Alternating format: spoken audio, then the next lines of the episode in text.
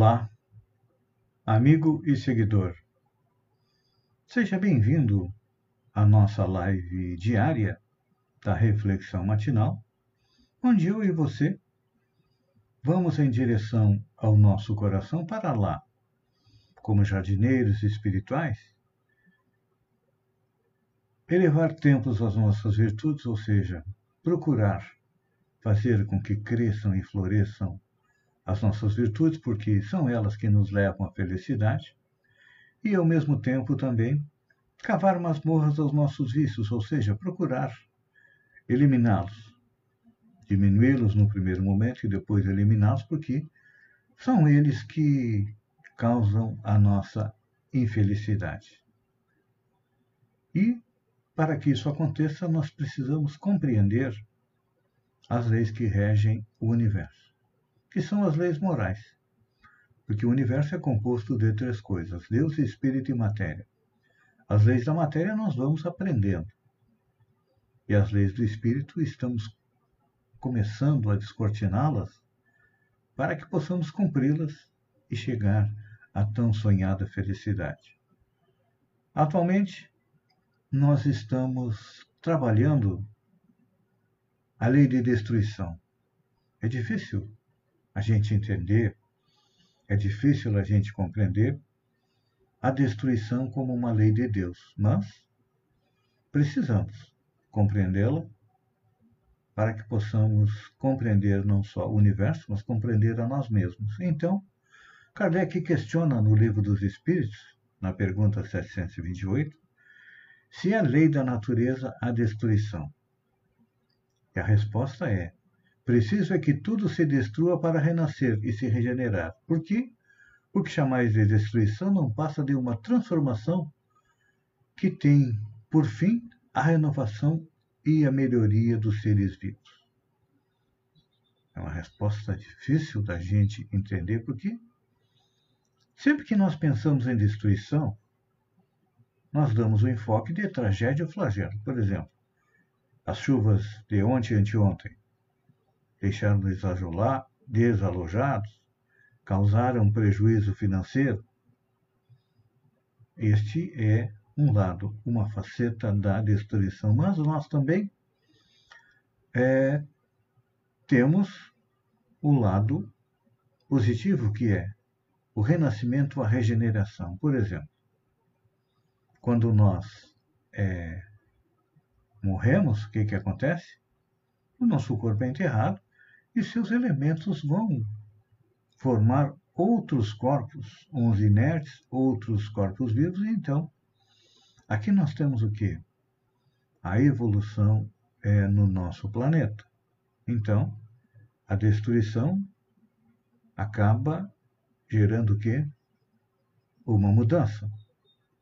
E é impossível abandonar, não, é impossível a gente evoluir sem abandonar o estado anterior, ou seja, o crescimento, a evolução, se faz a partir de um novo modo eh, de ver as coisas. Claro que nós temos o, a tradicional mania de acumulação. Tem até na televisão alguns programas que mostram pessoas que vivem numa casa atulhada de coisas porque simplesmente acumulam objetos. Mas além dos objetos, também é, nós acumulamos rancores. E hoje, como nós estamos é, sendo vivendo a respeito, vivendo a pandemia do coronavírus, o que, que acontece? Acontece que nós, nós estamos tendo dificuldade de nos desapegarmos das pessoas. Pois é.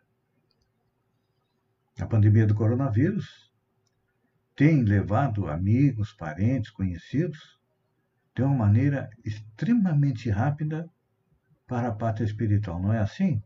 E estamos sofrendo muito com a perda destes entes queridos. Pois então, é que como nós aprendemos a nos desapegar dos objetos materiais, é claro que nós temos que aprender a nos desapegar também daquelas pessoas que já retornaram à pátria espiritual, porque a vida deles segue. A morte não é o fim, não. A morte é simplesmente o retorno do espírito à pátria espiritual. De lá nós viemos para tomar um corpo, para crescer, para evoluir, graças à ajuda dos espíritos como pai e mãe.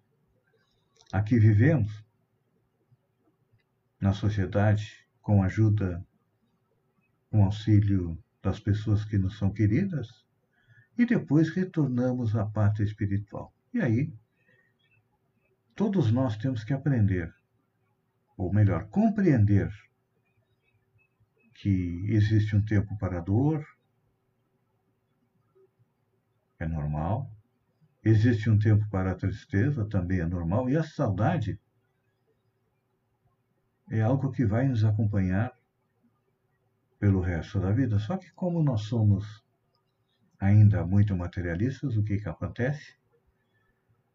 Nós acreditamos que nós temos a posse das pessoas, o meu marido, a minha esposa, o meu namorado, meu, meu, meu, meu, meu, meu.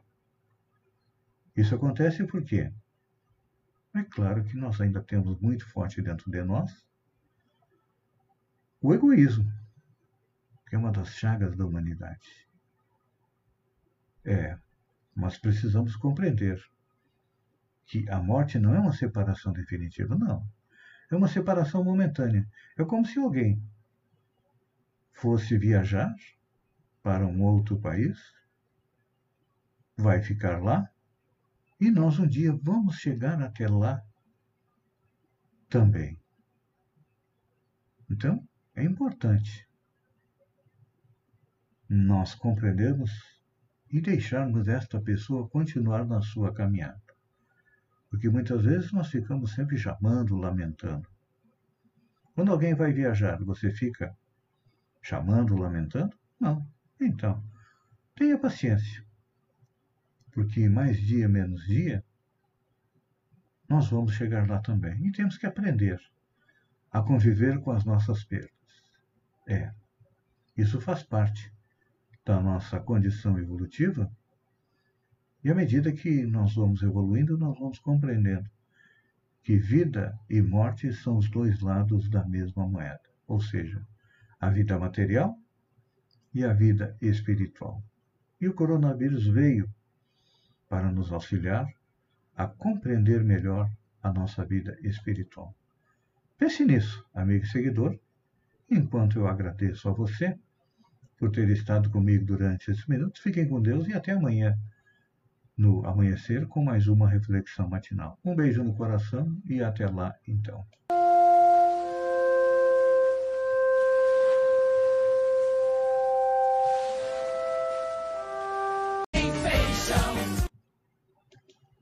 Olá, amigo e seguidor. Seja bem-vindo à nossa live do Bom Dia com Feijão, onde eu convido você. Vem comigo, vem navegar pelo mundo da informação, com as notícias da região, de Santa Catarina, do Brasil e também do mundo. Começamos com notícia da região.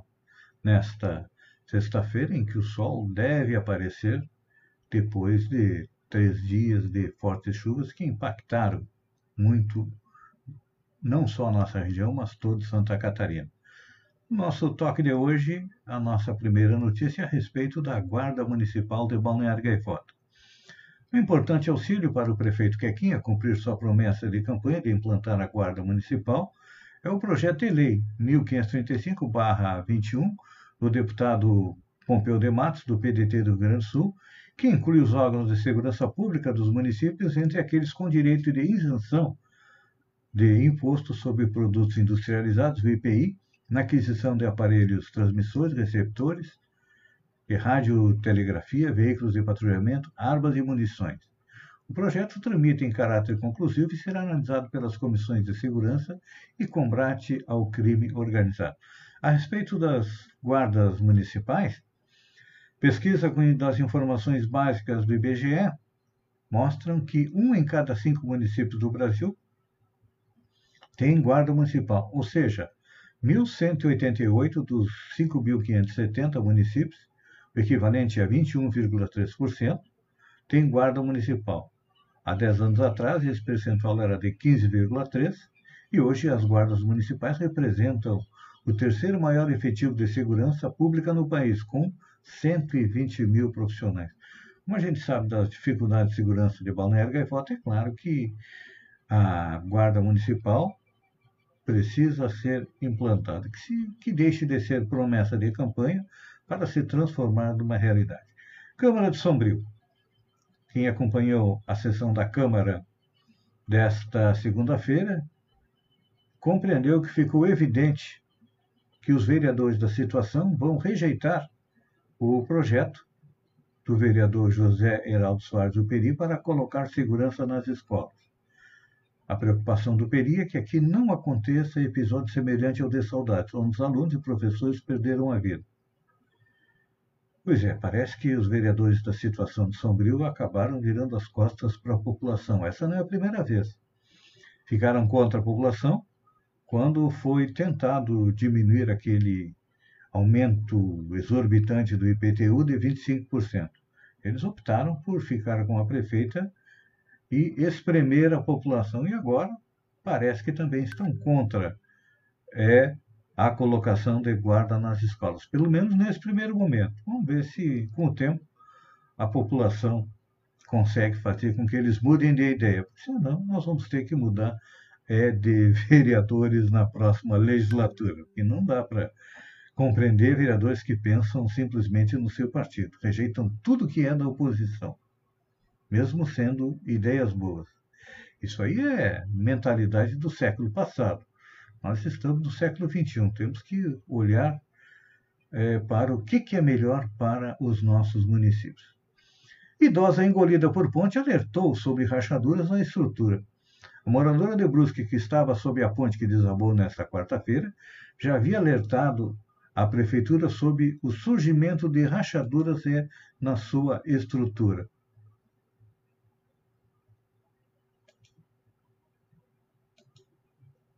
XXI. Temos que olhar é. É, para o que, que, é melhor para os Sim, nossos e, municípios. Pelo jeito, a prefeitura é não fez nada, né? Então, lamentavelmente, isto acaba acontecendo é, direto no nosso país. Por exemplo, aqui em Sombrio, nós temos obras inacabadas desde a administração do prefeito Jus e até agora não foram concluídas. Né? Fazer o quê? Aqui em Sombrio ainda impera o ódio entre quem está na situação e quem está na oposição. Seguindo em frente, Bolsonaro quer desobrigar uso de máscara por vacinados. Para especialistas, é uma temeridade. O presidente Bolsonaro afirmou nesta quinta-feira que pediu ao ministro da Saúde, Marcelo Queiroga, um parecer para desobrigar o uso de máscaras por quem estiver vacinado contra a Covid, ou por quem já tiver contraído a doença. O ministro informou ter recebido do presidente o pedido de um estudo sobre máscaras, mas especialistas ouvidos pelo G1 consideram a medida uma temeridade neste momento crítico de pandemia no Brasil. É interessante porque o presidente Jair Bolsonaro está querendo copiar aquilo que o presidente Joe Biden fez nos Estados Unidos, porque lá em torno de 70% a 80% da população já está vacinada. Então, todos já estão um pouco mais é, imunizados contra o coronavírus. Não 100%. Mas aqui no Brasil, nós só temos 20, 20 acho que é 25% que tomou a primeira dose e 11% que tomou a segunda dose. O que, que acontece? Quem já tomou a vacina, claro que está um pouco mais imunizado, mas não deixa de ser um transmissor para quem não está imunizado. Então, a máscara acaba sendo uma proteção para as outras pessoas não serem é, contaminadas. Mas, como a gente sabe, o presidente Bolsonaro todo dia tem que achar uma treta para poder é, esconder os verdadeiros problemas é, do nosso país. Por exemplo, olha, não precisávamos, mas o STF rejeitou a ação contra a Copa América. Então, a decisão permite a realização do torneio. Pois é. Eu, na minha humilde visão, não era o momento de nós fazermos a Copa América aqui. Já temos os nossos campeonatos, temos aí chegando a quase 500 mil mortes pelo coronavírus, então para que trazer mais pessoas para cá? De outros países que também estão passando pelo mesmo problema. É, e os dados aqui, eu já tinha aqui, são 24,93% da população vacinada com a primeira dose e 11,11% com a segunda dose. Então, gente, na minha visão, e pelo que a gente lê dos especialistas, da ciência, né? Porque, olha, chega de curandeirismo, chega de charlatanismo. Nós temos que seguir aquilo que os médicos, os cientistas dizem. Assim a humanidade vem caminhando, assim a humanidade vem evoluindo. Claro que esse pessoal que é contra a vacina é pessoal que acredita ainda que a Terra é plana, são os terraplanistas que acreditam que uh, o mundo tem uma borda. E não adianta ele entrar num avião, fazer a circunavegação do planeta, é, provando que a Terra é redonda, porque eles então, vão acreditar que a Terra é plana e que a vacina é negativa. Quantos milhões de vidas foram salvas pelas vacinas? Lembram antigamente a poliomielite? Deixava as pessoas em cadeira de rodas, sem condição de andar. Tomou vacina contra a poliomielite. Nos casos, no Brasil estão erradicados. Ainda tem um outro país que ainda tem poliomielite, mas na maioria deles ela foi erradicada graças ao quê? À vacina. E tem gente que diz que quem toma vacina vira jacaré. Alguém virou jacaré até hoje? Não, né? Então, o que, que, é isso? É o curandeirismo, é o charlatanismo. Seguindo em frente, olha só, vamos trocar de assunto. Hoje é sexta-feira. João Gilberto faria 90 anos. E quais são as músicas mais tocadas do cantor? O ECAD liberou as 10 músicas mais tocadas. Fez uma pesquisa e liberou. Primeiro é Wave. A segunda é Chega de Saudade, a segunda mais tocada. A terceira, Desafinado. A quarta, Doralice. A quinta, Falsa Baiana. A sexta, Águas de Março, com a interpretação magnífica da Elis Regina. Corcovado, O Barquinho, Samba da Minha Terra e Sampa, que é, é interpretada por Caetano Veloso. Amigo e seguidor, nosso tempo se esgota. Eu agradeço a você por ter estado comigo durante esses minutos. Fiquem com Deus e até segunda-feira, às sete horas, com mais um Bom Dia com Feijão. Um beijo no coração e até lá, então.